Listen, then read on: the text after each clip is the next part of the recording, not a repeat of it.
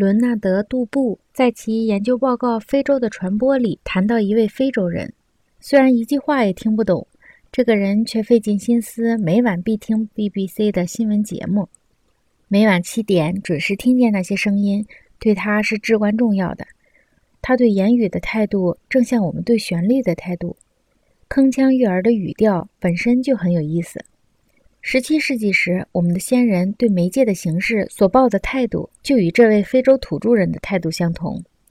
这一点在下文所表现的情感中是显而易见的。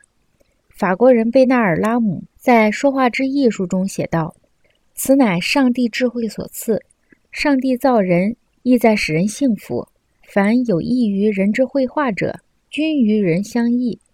因为凡食物者，倘有营养，均以品味；反之，其他食物若不能为我吸收，不能成为我血肉之躯者，则索然无味，味同嚼蜡也。